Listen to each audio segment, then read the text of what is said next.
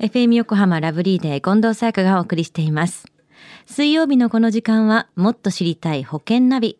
生命保険の見直しやお金の上手な使い方について保険のプロに伺っています。保険見直し相談、保険ナビのアドバイザー、中亀照久さんです。よろしくお願いします。はい、よろしくお願いいたします。さあ、まずは先週の保険ナビのおさらいからお願いします。はい。あの、先週はですね、損害保険に関わる今年の変化っていう形でお話をさせていただきましたよね。はい。あの、今年からだいたい自動車保険なんかが保険料がですね、3%値上げとなるのはほぼ確実ですよっていうようなお話をさせていただいたと思いますけどね。うんうん。そして今週の保険ナビはどんなお話になるんでしょうか？はい。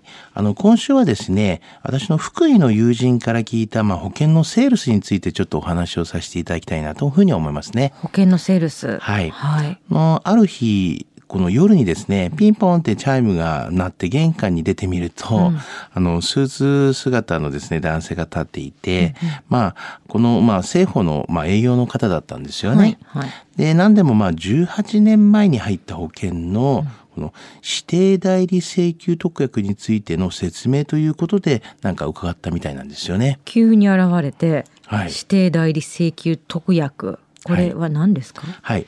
あのー私の友人もですね、この指定代理請求特約についてっていうのは、まあ全然ちょっとわからなかったんですけれども、まあ保険の切り替えだったらですね、大丈夫ですよというような感じだったんですけども、まあそうではないということで、はいちょっとこう、まあ不機嫌になったみたいなんですけどね。まあ、一瞬なんか新しい保険入ってくださいみたいな話かなって思いますよね。そうですよね。うんうんはい。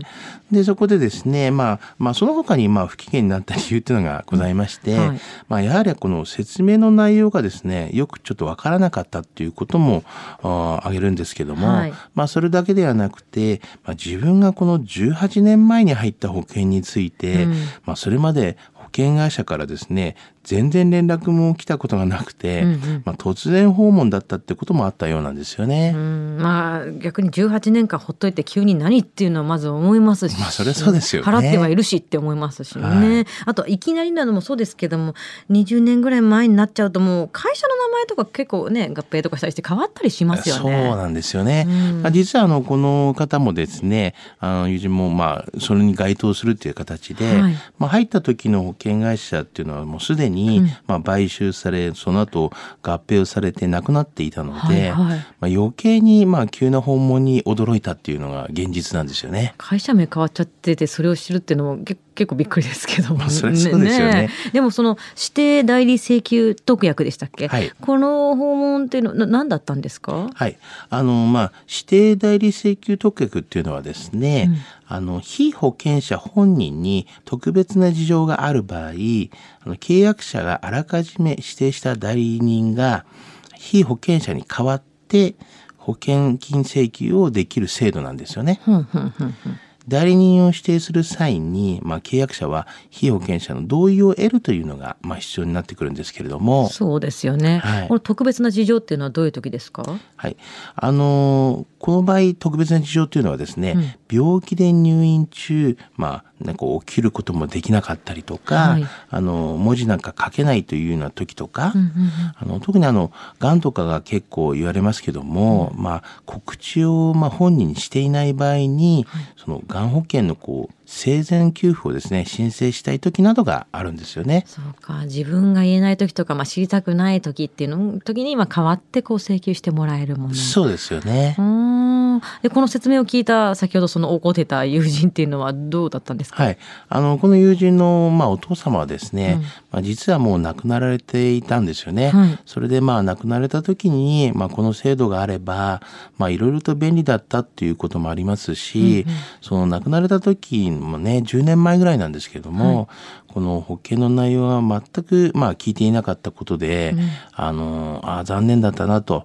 で、また、受取人がですね、この亡くなった時、母親だったんですよね。はいはいで、母親ももうすでに亡くなっていまして、あの、こう、変更に関しても大変だったっていうことをね、言ってましたよね。そうかその人たちがもう請求できない状態になっていたらはい。そうするとうんそのご友人が結局請求したんですか？後からままあ、最終的には、はい遡ってってことにそうなんですよね。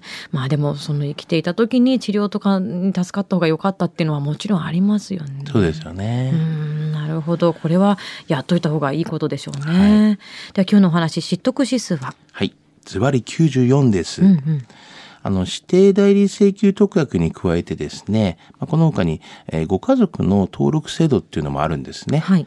まあ、この違いというのはですね、あの、ご家族登録制度っていうのは、ご契約者に代わって、ご登録者が契約内容の紹介とかですね、もしくは手続き書類の送付依頼ができるということなんですね。うんうんうん、はい。で、それに代わってまた指定代理請求特約っていうのは、受取人に代わって指定された代理請求がまあできるっていうことと、うん、あと入院給付金等のですね、ご請求もしくは手続きっていうのができるということですね。まあ、そこの辺がちょっと違うんですけれどもね。入る時にこれも合わせて説明してくれればよかったって思いますよね。まあそうですよね。うんさあ今日の保険の話を聞いて興味を持った方、まずは中亀さんに相談してみてはいかがでしょうか。詳しくは FM 横浜ラジオショッピング、保険ナビ、保険見直し相談に資料請求をしてください。中亀さんに無料で相談に乗っていただけます。